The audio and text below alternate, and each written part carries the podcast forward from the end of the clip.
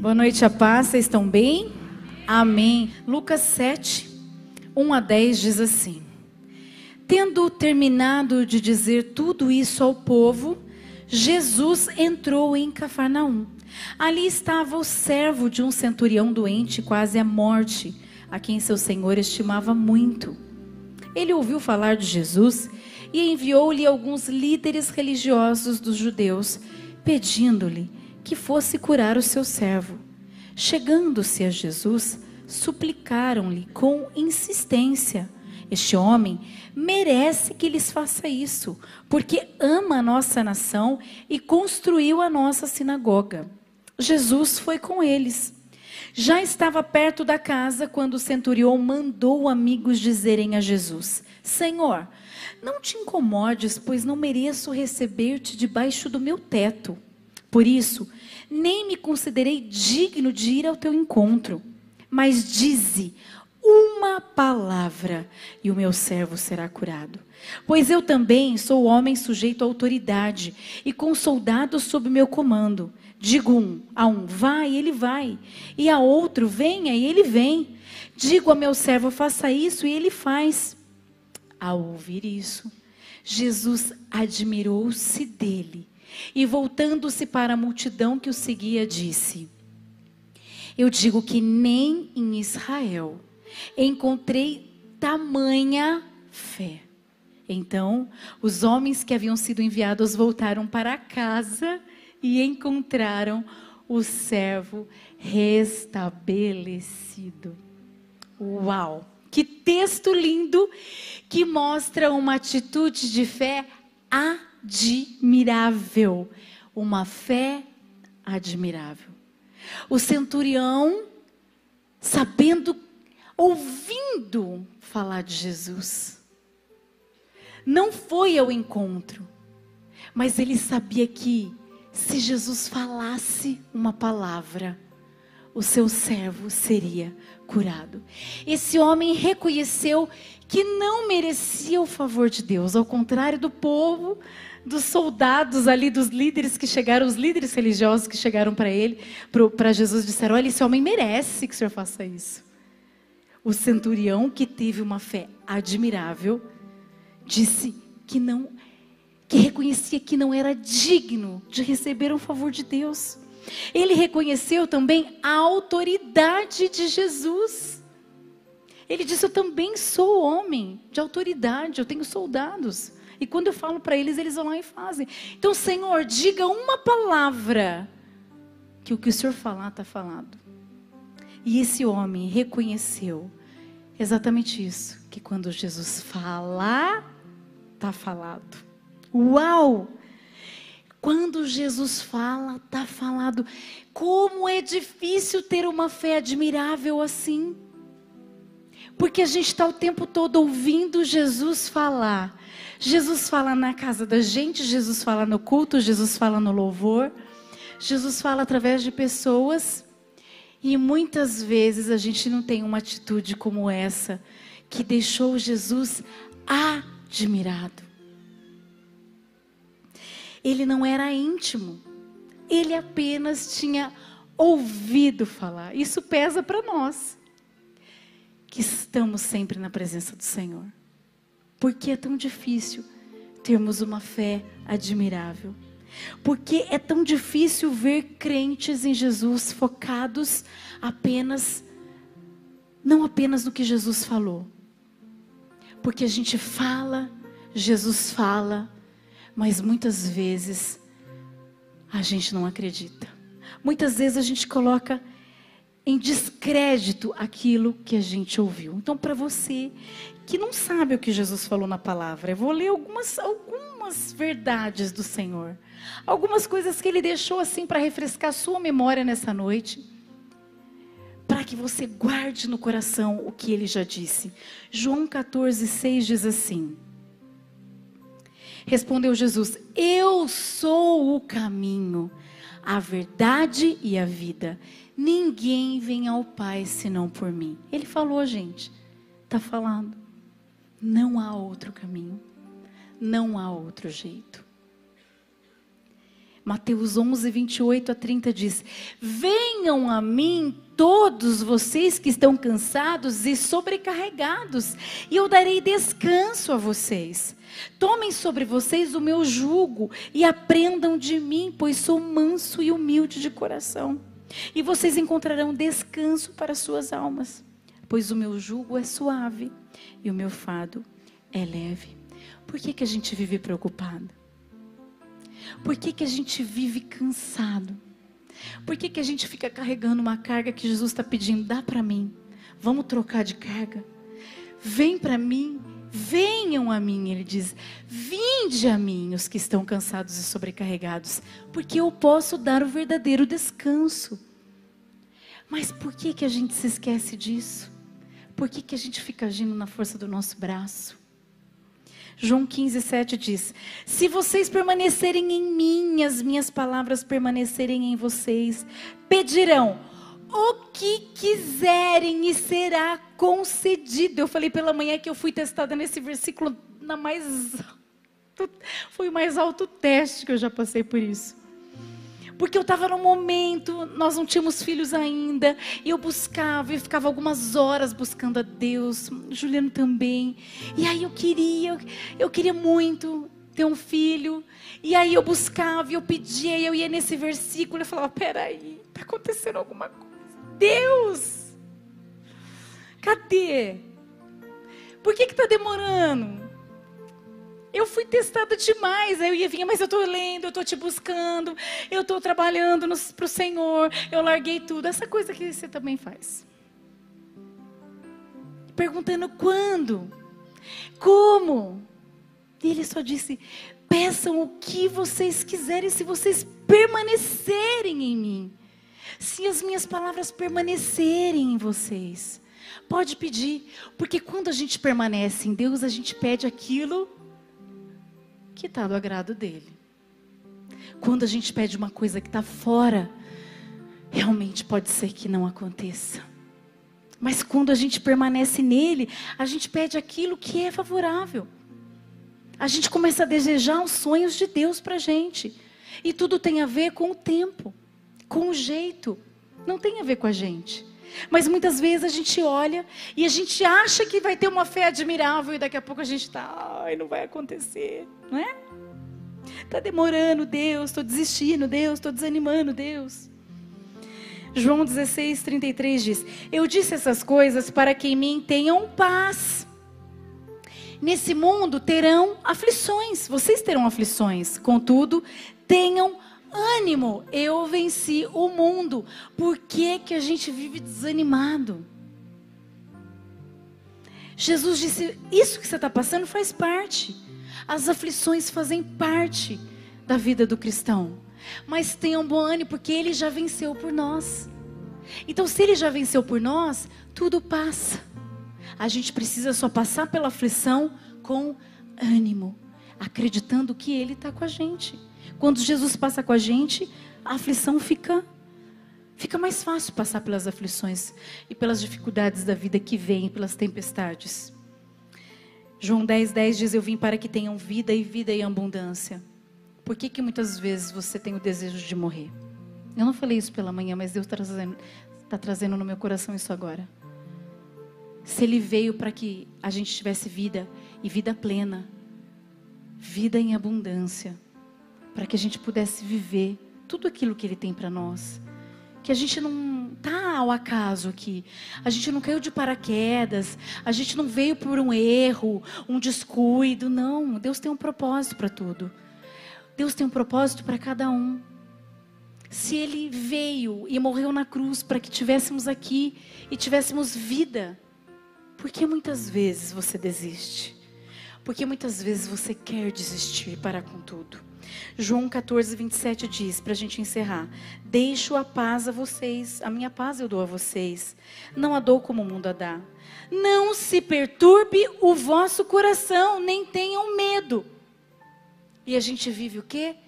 Preocupado, ansioso. Quantas pessoas paralisadas com medo, quantas pessoas ansiosas com o amanhã, quantas pessoas com o coração aflito.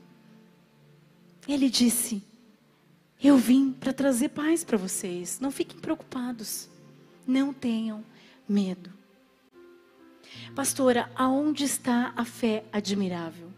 A fé que não se abala, a fé que não retrocede, a fé que não desanima, a fé que não volta atrás, que não descrê. Eu não sei nem se tem essa palavra. Onde está essa fé que permanece? O pastor vai continuar falando sobre isso. Jesus ele não volta atrás do que ele fala. Tudo que ele disse para os discípulos que ia acontecer, aconteceu. Muitas coisas eles não entendiam, assim como nós não entendemos muitas coisas que Deus faz agora. Mas quando veio o Espírito Santo, o Espírito Santo começou a testificar para aqueles homens que começaram a enxergar coisas que eles não tinham enxergado, coisas que eles não entendiam quando Jesus falava. E o Espírito Santo foi trazendo tudo, foi revelando tudo. Assim é com a gente. Por que, que a gente muitas vezes não entende? A gente não entende e a gente sofre porque não entende. Porque Deus falou, porque Jesus falou e ainda não aconteceu. Ele não volta atrás. Jesus curou todos os doentes que foram até ele. Quando ele fala, está falando. O coxo andou, o cego viu, o mudo falou, o fluxo de sangue cessou, o morto ressuscitou. Quando ele fala, está falando. Por que, que a gente se abala? Porque tem coisas que é do jeito dele e da forma dele. O que a gente precisa então fazer, assim como esse centurião nos ensinou, a gente precisa reconhecer que a gente não merece o favor de Jesus. Que ele faz porque ele ama, que ele faz pela graça dele derramada na cruz. Quando a gente reconhece que ele não é obrigado a fazer o que eu quero, mas que se ele quiser fazer, ele pode fazer. E se ele não fizer o que você está pedindo, também é porque ele tem os motivos, porque ele vê além a gente precisa reconhecer. A gente pre precisa reconhecer que ele não tem que, que alinhar a vontade dele à nossa. E eu me lembrei que tem, tinha uma moça, a gente não era nem pastor ainda, quando a gente pregava nas igrejas. Ela era uma jovem. Eu conheci essa jovem em Araraquara. Um tempo depois, um ano depois, eu não me lembro, ela me mandou uma mensagem pelo Facebook, dizendo que fazia alguns meses que ela estava trancada no quarto e que ela não comia e que ela estava pedindo muito para morrer. E eu falei, meu Deus, o que, que aconteceu? E ela falou, pastora, não era pastora, falou, Viviane, olha, eu, eu, eu tinha um namorado e a gente namorou e a gente ia ficar noivo. Mas aí, assim, próximo da gente ficar noivo, ele terminou comigo. E, e ele já está com outra pessoa. E ele vai ser pai. E assim, Jesus falou. Jesus falou que a gente era promessa. E eu estou esperando, porque se Jesus falou, eu estou esperando. Aí eu falei, meu Deus, faz isso não. A gente tem um livre-arbítrio. Sim, Deus tem um propósito? Tem, mas a gente tem um livre-arbítrio de não querer viver o que Ele tem. E de escolher errado. E uma escolha errada compromete o propósito de Deus na sua vida. Então, poderia ser que aquele seria um casal com propósito. Mas o moço não quis. Isso não quer dizer que ele vai ser feliz com outra pessoa. Mas também não quer dizer que Deus vai desfazer um casamento para cumprir uma vontade. Vocês entendem? E às vezes a gente tem que tomar cuidado com que voz que está falando. Às vezes a gente pede tanto uma coisa para Deus que a gente já não sabe mais se é a gente que está falando ou se é Ele que está falando. Já sentiu isso? Você pede tanto, aí você não sabe se é a voz da carne, a voz interior, das emoções, ou se é a voz do Espírito. Você pede tanto, você ora tanto e você fala, Jesus está me falando tanto, porque você está falando tanto, você está se ouvindo tanto, e às vezes Jesus não falou isso para você. E você fala tanto que você tem uma certeza que é sua. Por isso, coloque as coisas diante de Jesus.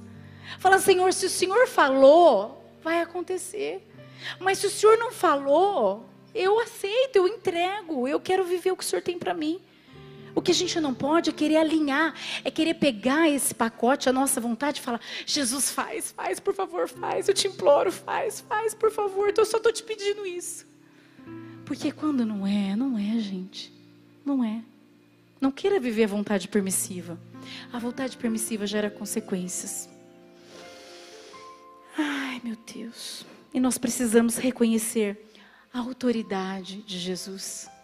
Que esse homem que não tinha intimidade com ele, não caminhava com ele, sabia que bastava ele falar lá de longe, bastava uma palavra de Jesus, que esse servo, onde tivesse, ia ser curado. A gente precisa reconhecer que não merece. A gente precisa reconhecer que ele não é obrigado a fazer. A gente precisa reconhecer que ele tem autoridade para fazer todas as coisas. A gente tem que reconhecer que ele tem autoridade para fazer tudo, porque todas as coisas são possíveis ao que crê. Que a gente alcance essa fé admirável até o final. É difícil, mas nós temos o Espírito Santo para nos ajudar. Então deseje ser uma pessoa de fé. Deseja ser uma pessoa de referência. Você, como pastor vive falando aqui, você e eu somos resposta para o mundo. O mundo descrê, o mundo questiona, o mundo zomba. Nós não, nós temos que permanecer. Nós temos que acreditar, ele fazendo ou ele não fazendo. Quer conhecer o que ele falou? Leia a palavra. Seja íntimo dele. E você vai saber que até os seus pedidos vão mudar. Feche seus olhos. Deus, obrigada. Obrigada porque nós queremos nós queremos ter uma fé admirável como esse homem. Nós queremos ter uma fé admirável, reconhecendo a tua autoridade, sabendo que quando o Senhor fala, o Senhor cumpre que basta uma palavra sua para que tudo mude, para que pessoas sejam curadas, para que casamentos sejam restaurados, para que vidas sejam transformadas. O Senhor tem poder para todas as coisas, e o Senhor já deixou tantas promessas na tua palavra que às vezes a gente sofre por falta de conhecimento, porque a gente não lê, porque a gente não conhece. Mas aí a gente não conhece o teu caráter, que é de amor, que é de bondade. O Senhor está sempre com a gente, Jesus. Obrigada por esse amor. Obrigada por muitas vezes compreender a nossa ignorância. Obrigada por muitas vezes compreender as nossas atitudes. Mas hoje o Senhor trouxe essa palavra porque o Senhor deixou em nós o teu espírito. E através do teu espírito nós somos capazes de ter uma fé como a fé do centurião. Uma fé admirável, uma fé abalar, não, que não se abala, uma fé que não volta atrás, uma fé que prossegue até o fim. Nós acreditamos na tua bondade, como cantamos agora. Nós acreditamos que todas as coisas cooperam, que nem olhos viram, nem ouvidos ouviram, que jamais penetrou no nosso coração, que o Senhor tem para nós. Nós cantamos desde que nós chegamos aqui tantas verdades. Não deixa essa palavra se apartar do coração dos teus filhos, Pai. Que eles se lembrem durante toda essa semana que eles precisam se relacionar e confiar no que o Senhor já falou. Que eles esperem no Senhor, porque tudo tem o tempo certo. Não há nada, não há nada que o Senhor não possa fazer, mas tudo tem que estar ligado com a tua vontade. Obrigada por essa palavra. Nos ajude e em teu nome eu já agradeço. Amém. Aplauda o Senhor. Glória a Deus.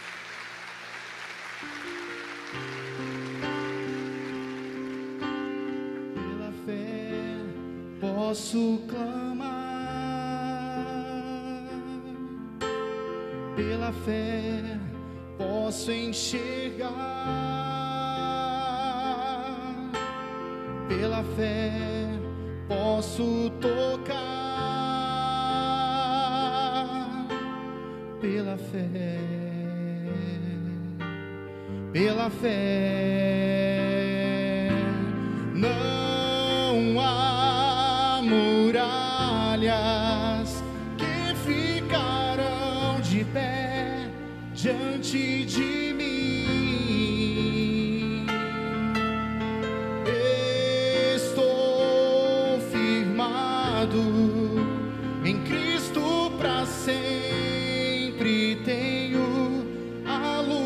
em mim. Obrigado, Jesus. Obrigado. Não há muralhas. Não há muralhas, Senhor. que ficarão de pé diante de mim. Pela fé nós vamos vencer, Senhor. Vocês